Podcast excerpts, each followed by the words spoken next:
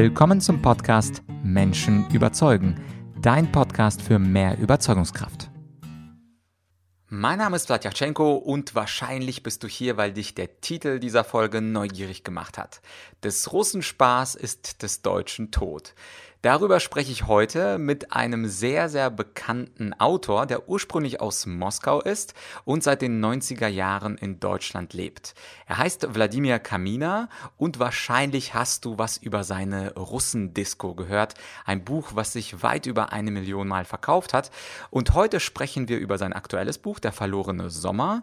Und wir sprechen über die geheimnisvolle russische Seele. Was ist denn das? Und wer kann das besser beschreiben als ein Erzähltalent aus Moskau. Anschließend geht es um die Frage, ob man ein Erzähltalent denn braucht und was Wladimir für Tipps hat, damit wir täglich besser schreiben können, also bessere E-Mails schreiben können. Und später geht es auch noch um das Thema Smalltalk, also wie schaffen wir es, wie er, er das nennt, die idiotischen Fragen zu vermeiden und spannende Smalltalk-Gespräche zu führen. Und zu guter Letzt geht es noch um die deutsch-russischen Beziehungen. Alles in allem ein sehr spannendes Interview über die russische Seele und den verlorenen Sommer. Und jetzt viel Spaß mit Wladimir Kamina. Wie können wir bessere Geschichten im Alltag erzählen? Wie können wir bessere E-Mails schreiben? Das lernen wir heute von einem der beliebtesten deutschsprachigen Autoren der Gegenwart. Heute zu Gast bei Menschen überzeugen ist Wladimir Kamina. Möglicherweise kennst du seinen Bestseller Russendisco, was sich weit über eine Million Mal in Deutschland verkauft hat. Wladimir, danke, dass du dir die Zeit genommen hast. Ich danke für die Einladung. Danke, Vlad.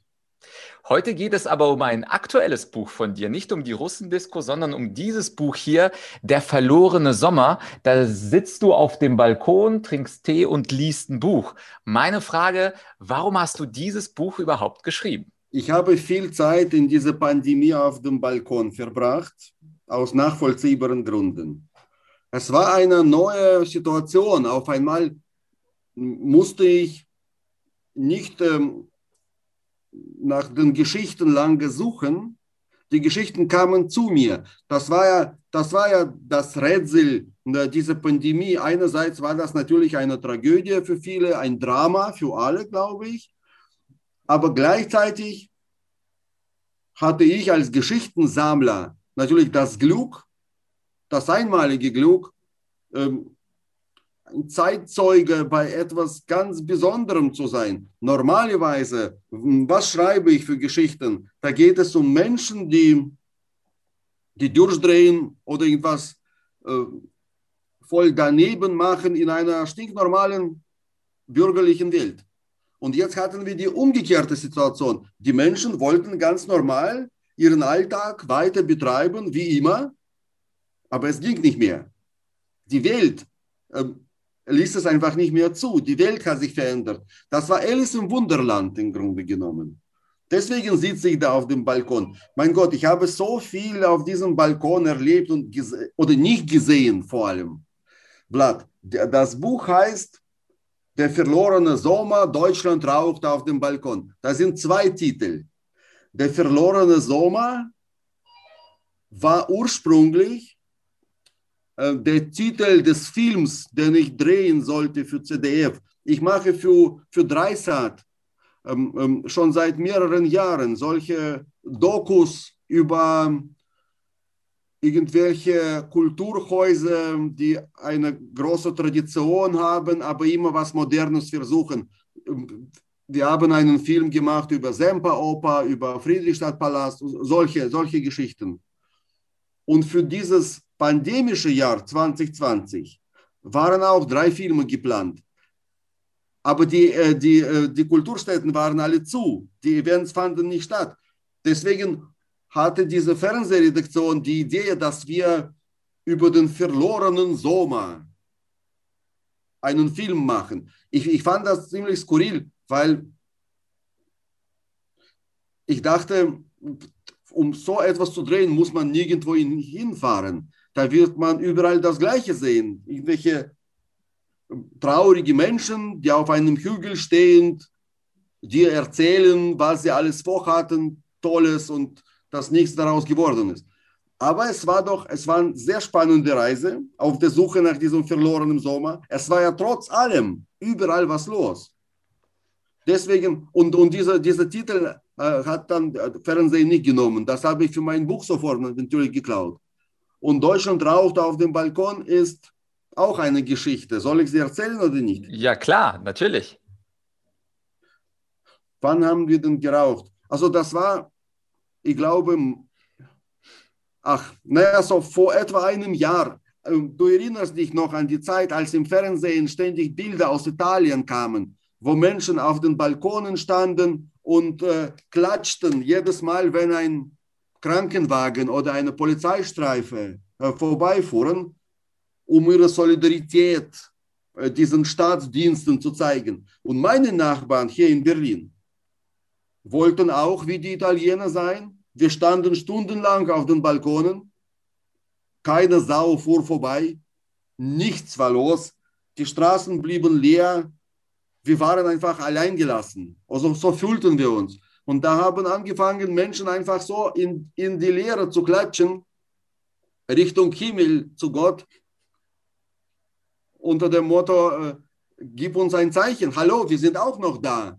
Das war eine sehr rührende, ein sehr rührender Applaus. Und da, von oben kam nichts, logischerweise.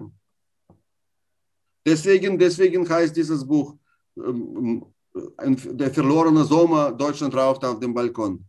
Es ist eine sehr lustige Tragödie aus meiner Sicht. Ich finde sowieso Tragödien sehr lustig. Ja, ja, das ist wahrscheinlich äh, der russische Ansatz, dass man in der Tragödie noch irgendwie lachen kann. Und auf Seite 150 deines Buches, das habe ich mir hier schön angestrichen, da habe ich so eine Formulierung gefunden, die musst du mir erklären. Und zwar schreibst du da, es ist einer der vielen seltsamen Russen, die den rationalen Westen mit ihrer geheimnisvollen russischen Seele immer wieder verwirren. Und es gibt ja im Deutschen dieses, diese Formulierung, die russische Seele. Auch meine Mutter sagt immer wieder, Wladislav, die russische Seele ist etwas ganz, ganz Besonderes. Und natürlich kannst du als Autor uns ein bisschen mehr darüber erzählen. Was ist diese russische Seele überhaupt? Viele Deutsche, die uns ja zuhören, haben noch nie verstanden, was diese Seele ausmacht. Ich habe es auch nie verstanden. Obwohl ich sogar, ich, ich habe in Berlin in den 90er Jahren eine ähm, Kulturreihe sogar gemacht in, in, äh, in meiner Stammkneipe damals. Die russische Zelle. Das war als Pendant zur russischen Seele äh, genommen. Ähm, eine, eine, ich glaube, eine, eine plausible Erklärung wäre, dass, dass die Europäer oder die Deutschen alles, was sie nicht verstehen, ins äh, Mystische ziehen und sagen, das ist so eine besondere Seele. Hm, ja, es gibt, es gibt keine allgemeingültige Grundlage für, für das Gefühl des Wohlseins. Ähm, es gibt auch so ein russisches Sprichwort, weißt du, was für den Deutschen Tod, was für den Russen Spaß ist, ist des Deutschen Tod. Das ist ein sehr, ein sehr ähm, weit verbreitetes äh, Sprichwort ja, das, was dem einen gut tut, ist äh, für den anderen dann äh, ähm, nur Schaden, kann nur schaden.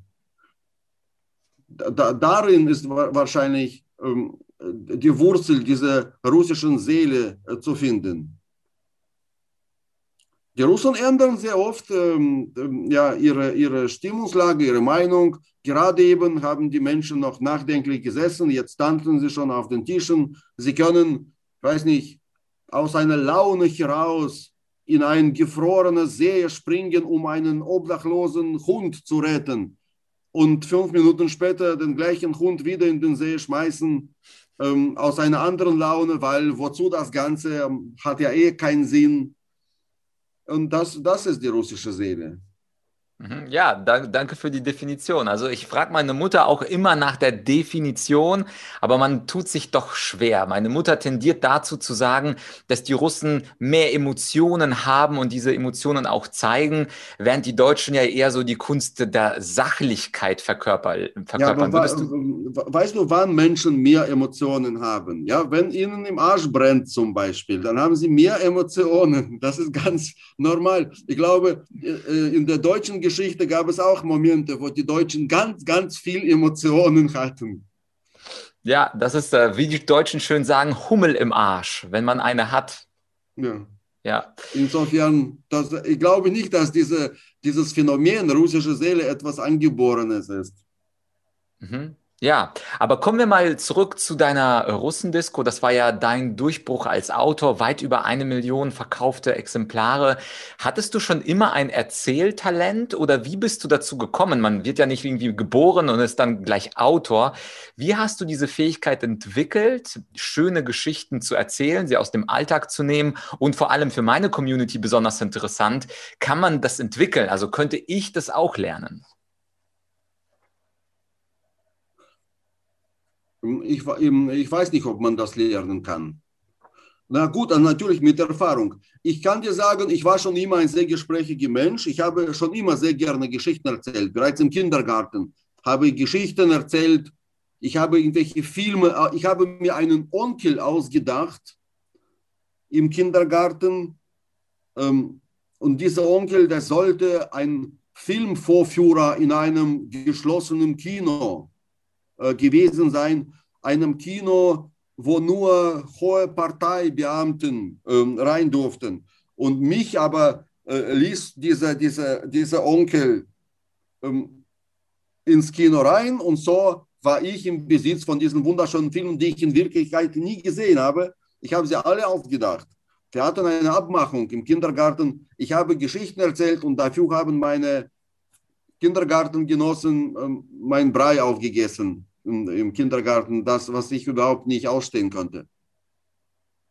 Und viele Filme, übrigens interessanterweise, habe ich dann diese Menschen 30 Jahre später, 40 Jahre später getroffen und die haben mir erzählt, die haben dann doch den Film, den einen oder anderen Film gesehen.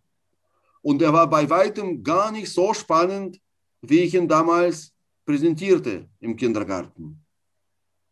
Ich habe später, ach so, dann war ich in der Armee ähm, mit einer sehr harten Realität konfrontiert. Und ich dachte, ich brauche irgendeine Autorität ähm, mir anzueignen. Ja? Die anderen waren für, für, äh, dafür gut, dass sie besonders kräftig, stark waren oder technisch begabt. Und ich habe angefangen eine Karriere als Wahrsager. Ich habe ähm, Hand gelesen, habe ich anderen Soldaten. Ich habe ihnen über das erzählt, was gewesen war und das, was kommt. Ich, eigentlich habe ich sehr schnell kapiert, äh, dass es eigentlich ziemlich leicht ist, äh, wahr zu sagen, weil ähm, du musst sehen, äh, in der Sowjetunion waren die Möglichkeiten ja, der menschlichen Entfaltung ziemlich begrenzt. Es waren nicht tausend Wege, die ein junger Mensch irgendwie hinter sich hatte oder noch einschlagen konnte. Es waren vielleicht drei, maximal vier. Und du, du konntest im Grunde genommen diesen Menschen ähm, allen gleichzeitig wahrsagen und du, du, würdest immer recht haben. Also man konnte diese ganze Armeeeinheit in, in Reihe und Glied aufstellen und allen ihre Zukunft, über ihre Zukunft berichten. Das habe ich natürlich nie gemacht weil jeder Mensch will ja etwas ganz Besonderes sein und ein eigenes, äh, mit niemandem vergleichbares äh, Schicksal haben und Lebenslauf. Aber damit habe ich mich in der Armee über die Runden gehalten. Dann später, nach meiner Auswanderung in Deutschland, habe ich angefangen, bei, bei den Vorlesebühnen aufzutreten. Weißt du, was Vorlesebühnen sind? Ich war schon mal da, aber vielleicht erzählst du es meinen Zuhörern.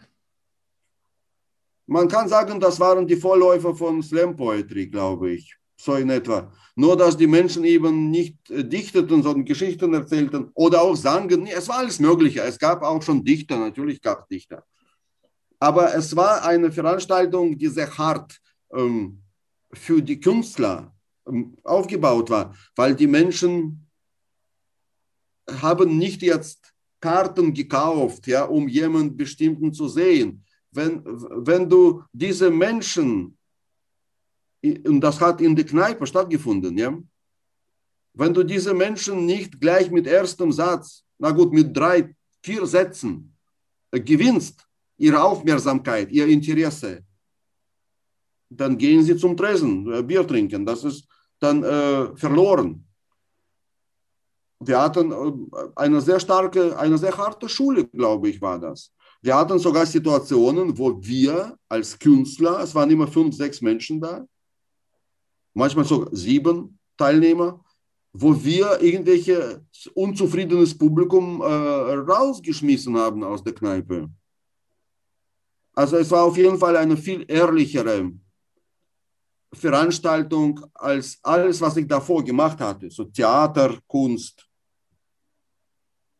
Das hat mich, glaube ich, dazu gebracht, sehr präzise zu arbeiten, jeden Satz ähm, auf die Waage zu legen. Bringt der Satz das Wort, die Geschichte weiter oder ist das nur ein Bremser? Und irgendwann mal, ähm, doch schon, man kann alles lernen. Ich glaube, die Inspiration, die, äh, den kreativen Einfall kannst du nicht lernen, aber die Art des Schreibens kann, kannst du lernen. Also, mhm. Äh, dass man, ähm, ich habe so gelernt, zumindest sehr ähm, präzise ist vielleicht das falsche Wort. Dicht, sehr dicht zu schreiben. Das, das, äh, diese, diese Sätze, die müssen hm, in meinen Ohren wie, na, wie, wie Rap im Grunde genommen klingen. Mhm. Also da muss ich, also eben, äh, das muss äh, wie ein Gesang, wie ein Gesang. Ja, genau. Das ist kein Gesang, aber hört sich an wie ein Gesang. Verstehst du? Jetzt, jetzt habe ich wieder, ähm, ich schreibe jetzt ein neues Buch ähm, über, die, äh, über diese, diese pandemische Zeit, weil mich das so beschäftigt. Äh, und immer wieder ähm, höre ich, wie Menschen darüber diskutieren, was war das eigentlich? War das jetzt die Fledermaus oder waren das doch die Wissenschaftler? Das scheint ein Thema zu sein, die das in so einer Endlosschleife immer weitergeht. Und jetzt gerade gestern, vorgestern habe ich darüber geschrieben, ich habe mit einer Chinesin gesprochen. Ähm, ein Freund von mir ist mit einer Chinesin verheiratet. Sie ist eigentlich eine schweigsame Frau, aber wenn man sie fragt, dann antwortet sie. Und sie hat gesagt, nie im Leben würden Chinesen irgendwelche Mäuse essen weil Fledermäuse in China ein negativ besetztes Symbol sind. Wenn also ein Chinese, das bringt Unglück einfach, ja, wenn ein Chinese eine Fledermaus sieht, dann guckt er weg. Und das sind alles, das sind Sätze, weißt du, wo ich großen, großen Spaß habe, sie aufzuschreiben. Dieses, allein schon dieser Satz, wenn ein Chinese auf eine Fledermaus trifft, Mann, da geht, da, da geht mir die Pumpe hoch. Das ist, das, ist, das ist für mich besser, viel besser als äh, Literatur. Ja, verstehe. Und wenn wir jetzt quasi, wir sind ja alle keine großen Schriftsteller, wenn wir beispielsweise eine E-Mail verfassen, weil jeder von uns ist ja kein Berufsschriftsteller, aber in gewisser Weise tippen wir ja täglich 10, 20, einige Menschen schreiben 40, 50 Mails am Tag. Wir sind also so kleine, vielleicht auch unfreiwillige Schriftsteller geworden durch den E-Mail-Verkehr. Wenn ich also jetzt eine E-Mail schreibe, worauf sollte ich dann achten? Beispielsweise, du fängst ja dein neues Buch, äh, Der verlorene Sommer, fängst du an mit einem Satz, darüber hast du dir bestimmt ganz viele Gedanken gemacht. Nein. Bus und der Busfahrer sind desinfiziert. Bitte halten Sie den Sicherheitsabstand ein und steigen Sie durch die hintere Tür in den Bus ein. Dieser, dieses schöne Zitat aus dieser pandemischen Zeit. Wie machst du, also wie ist dieser Prozess des Schreibens? Also du schreibst einen Absatz oder du schreibst ein Kapitel, gehst du dann Satz für Satz durch, versuchst du Sätze zu streichen, versuchst du Wörter zu verändern und wie können wir normalos daraus einen Prozess äh, vielleicht etwas klauen, um bessere E-Mails zu schreiben? Also sehr, sehr wichtig ist, dass man selbst versteht, warum es geht dass, ähm, also bei einer, ähm, ähm, zu, de, zu de, deiner Frage mit E-Mails komme komm ich noch. Ich möchte nur ganz kurz äh, allgemein sagen zu einer Geschichte.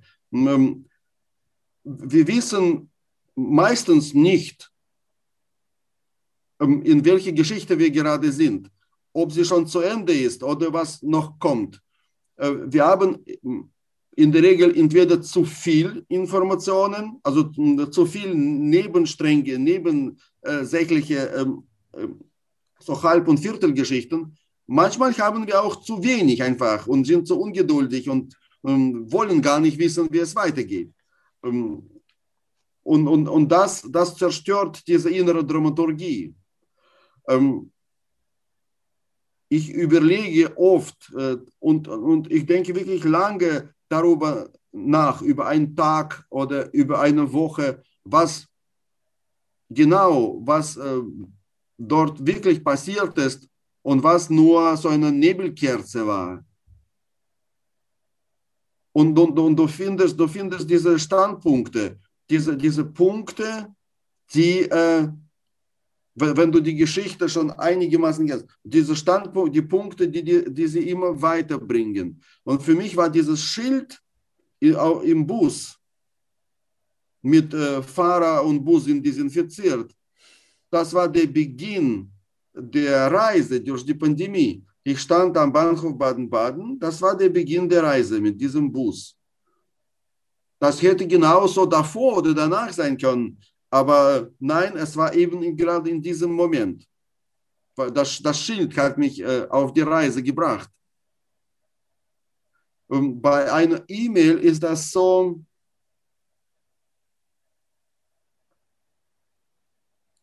Na, es kommt darauf an, was du mit deiner E-Mail erreichen willst. Also oft schreiben Menschen einander ähm, Nachrichten, als wären sie irgendwie von künstlicher Intelligenz gesteuert, als wären sie Algorithmen.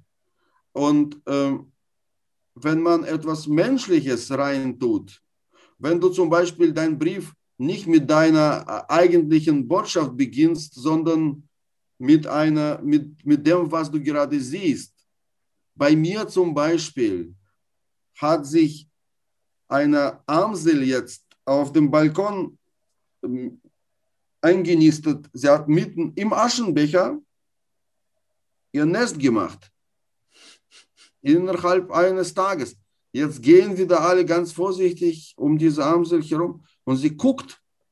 Also sie sitzt, bei, sitzt jetzt diese Amsel im Aschenbecher Sie hat jetzt fünf Eier inzwischen, so kleine blaue Eier. Und wenn ich jetzt zum Beispiel meine Verlegerin schreiben würde, äh, ich habe die Korrekturen jetzt für das neue Buch gelesen und sie gut finde, würde ich diese E-Mail mit der Amsel beginnen. Ja, es ist ein schöner Tipp. Also manchmal. Also du gehst, du gehst möglichst weit, weit weg von deinem eigentlichen Thema, um dann zurückzukommen. Und dadurch gewinnst du die Aufmerksamkeit deines, äh, äh das, deines Adressaten. Adressenten, wie heißt das, ja. Ja, Nee, ist ein absolut guter Tipp. Und äh, der Tipp könnte man, diesen Tipp kann man ja auch bei Smalltalks ebenfalls anwenden, mit etwas Besonderem zu starten. Ich weiß nicht, ob du mal auf einem Netzwerk-Event warst. Häufig stehen Menschen nebeneinander und wissen nicht, was sie einander sagen sollen. Und dann fragen sie, haben sie gut hergefunden? Wie ist das Wetter? Was haben sie am Wochenende gemacht? Und das sind und sie solche haben nicht nur drei, sie haben 15 Fragen. Als gäbe es irgendwo eine Liste eine geheime Liste mit äh, bedeutungslosen, idiotischen Fragen, die Menschen einander stellen müssen. Ist doch egal, wie das ist. Das ist wie, wenn du in einem Hotel, in einem Hotel ankommst. Weißt du, da fragen sie auch, äh, wie war die Fahrt? Wie war Ihre Fahrt oder so? Vielleicht hattest du ja gar keine Fahrt. Vielleicht bist du gleich äh, äh aus dem Haus nebenan. Obwohl, das ist natürlich dann blöd, ins Hotel zu gehen, wenn man so, ja. Hm. Außer du hast eine Geliebte. Das geht.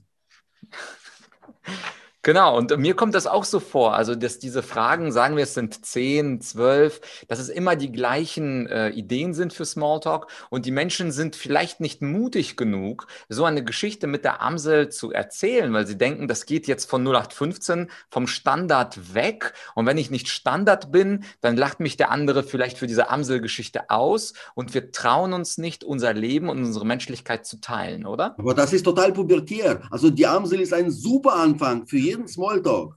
Also die Amsel, äh, das ist jetzt meine neue Erfahrung, aber die, die ist durchweg positiv. Die Amsel würde ich empfehlen für jeden Smalltalk. Sehr gut, sehr gut. Aber, aber das finde ich ganz wichtig, was du gesagt hast. Also etwas ausbrechen aus diesen idiotischen Standardschubladen und mal eine andere Schublade aufmachen, ist, glaube ich, ganz, ganz wichtig. Bleibt nur zu hoffen, dass unsere Zuhörer dich erhören und auch weg vom Standard gehen. Wladimir, am Ende noch ein Thema, da wären meine Zuhörer sicher traurig, wenn ich dich nicht dazu fragen würde, und zwar zu den deutsch-russischen Beziehungen. Das ist ja so ein Klassiker. Bei Gerhard Schröder waren die besonders eng. Merkel und Putin sind ja so ein bisschen distanzierter. Wie siehst du diese Entwicklung zwischen den deutsch-russischen Beziehungen? Kurz zum Hintergrund, du bist ja in Moskau geboren, hast lange Zeit in Russland gelebt, bist dann in den 90er Jahren nach Deutschland gekommen und jetzt seit ja mittlerweile 30 Jahren ungefähr in Deutschland. Wie siehst du diese Entwicklung der deutsch-russischen Beziehungen und was könnten Russen und was könnten Deutsche etwas besser machen? Die Botschaft, die Hauptbotschaft die jetzt die russische Führung in die Welt sendet, ist, macht's doch besser. Zeigt uns, also ja, okay, wir sind scheiße, wir, wir haben äh, alles verkackt und vergeigelt, Kommunismus nicht aufgebaut, Kapitalismus auch total daneben gegangen. Und jetzt haben wir das größte Land der Welt, und haben in 30 Jahren nicht mal 10 Kilometer Straße bauen können. Das Geld ist alles geklaut, Bevölkerung unter, unqualifiziert und wir haben keine Demokratie. Was habt ihr besser gemacht? Zeigt uns irgendwas. Was ist bei euch besser? Das ist ähm, eine Herausforderung, das ist eine Ansage.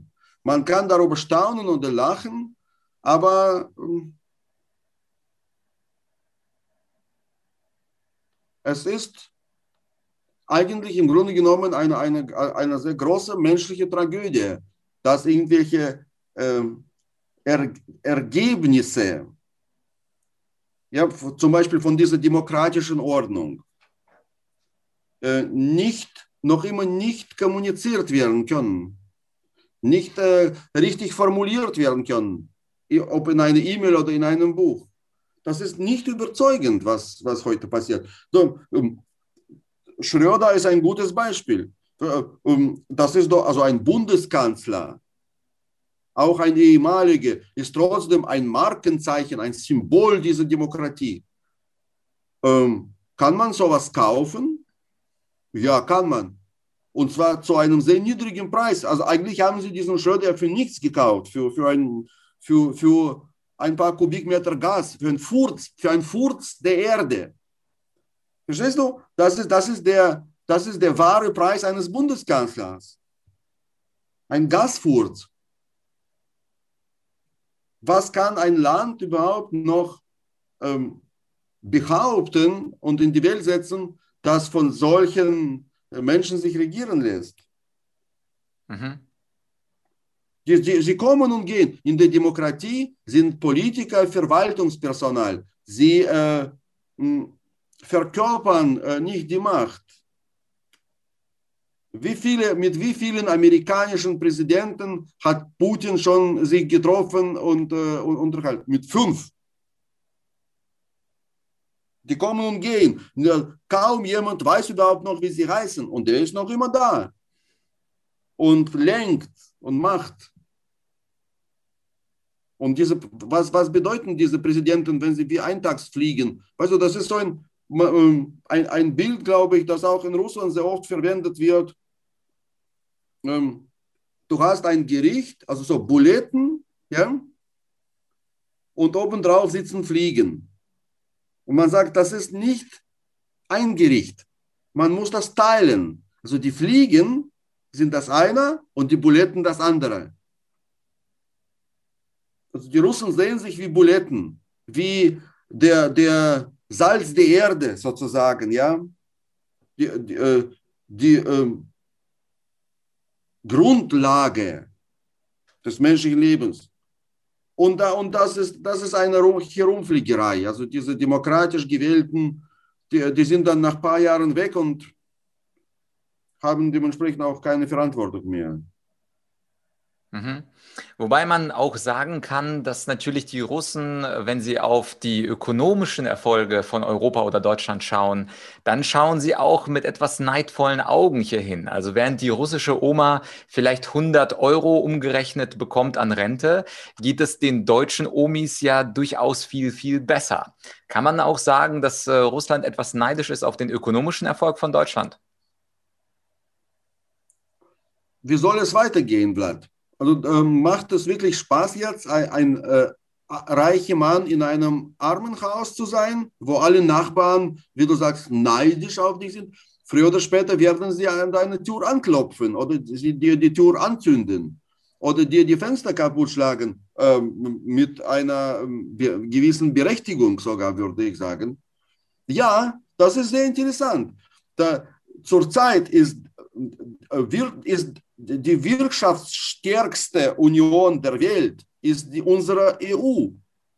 Sie hat ein Bruttoinlandsprodukt viel mehr als Amerika und viel mehr als China, von Russland ganz zu schweigen. Die haben 30 Mal mehr als China. Aber sie spielen in der Weltpolitik am wenigsten eine Rolle. Da sind, weißt du, da sind Menschen, die ihr, ihren Wohlstand geschafft haben und jetzt sich drauf setzen, wie die Amsel im Aschenbecher, und, und, und hoffen, dass sie das am besten für immer behalten werden. Das ist ein, ein gelinde gesagt, sehr naiver Glaube. Und was glaubst du, was wird passieren mit den Eiern der Amsel? Ich verstehe. Manchmal sagen Körpersprache mehr als Worte. Ja, Wladimir, wenn, ja, wenn ich mir das so anhöre, müsste dein übernächstes Buch höchstwahrscheinlich sein über etwas Politisches. Ich glaube, da hättest du auch sehr, sehr viel mitzuteilen. Meine letzte Frage wäre äh, zu deinen Zielen. Jetzt hast du ja diesen großen Bestseller geschrieben. Du schreibst aktuell auch Bücher über die Pandemie. Wie ist die Zukunft von Wladimir Kamina? Was möchtest du noch erreichen und worüber möchtest du alles noch schreiben?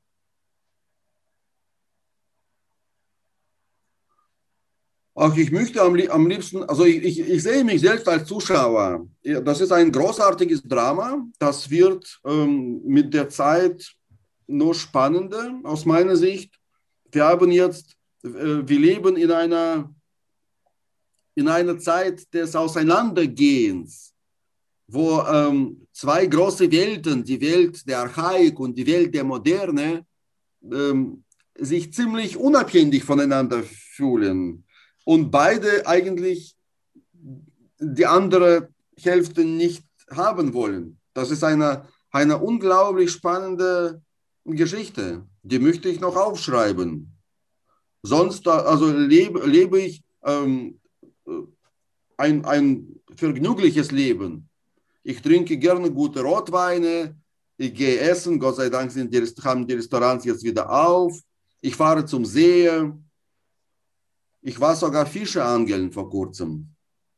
Cool. Ja, super. Also dieses Savoir-vivre, dieses äh, Leben können, äh, das können die Russen, glaube ich, auch ganz gut. Und von meiner Seite, äh, Wladimir, großes Dankeschön für das Interview. Hier nochmal meine Buchempfehlung Der verlorene Sommer. Wladimir versteht es wie kaum jemand aus den Alltagsgeschichten pointiert und sehr verdichtet die Essenz herauszudestillieren. Wladimir, Dankeschön, dass du dir Zeit genommen hast für das Interview. Danke dir. Ich danke dir. Ja, das war also das Interview mit Wladimir Kamina. Ich hoffe, dir hat das genauso viel Spaß gemacht wie mir. Das Buch bzw. den Link zum Buch, den findest du in der Podcast-Beschreibung. Und falls du dich jetzt fragst, na, das waren nicht ganz so viele Tipps zum E-Mail schreiben, dann habe ich was ganz Besonderes für dich. Ich habe nämlich vor einiger Zeit einen Kurs aufgenommen mit dem Titel Kommunikation Masterclass. Und dort gebe ich ganz praktische Tipps darüber, wie man bessere E-Mail schreibt, wie man bessere Telefonate führt, wie man anderen Menschen besser zuhört und wie man sein eigenes Sprechen verbessern kann.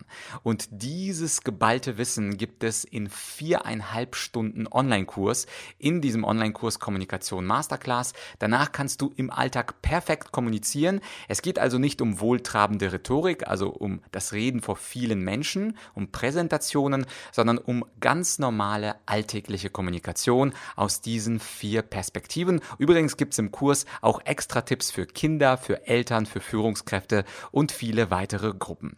Wenn du interessiert bist, dann klick doch gleich auf den ersten Link in der Podcast-Beschreibung. So kommst du auf meine Online-Akademie und die ersten drei Lektionen sind immer kostenfrei. Schau dir die Lektionen an und wenn du sagst, das ist guter Content, das will ich vier Stunden lang oder viereinhalb Stunden lang mir geben, um meine Kommunikation aus allen Richtungen zu verbessern, dann hol dir natürlich diesen Kurs und der steht dir dann auch dauerhaft zur Verfügung. Also nicht irgendwie zwei Monate oder zwei Jahre, sondern für die nächsten 3000 Jahre kannst du diesen Kurs nutzen.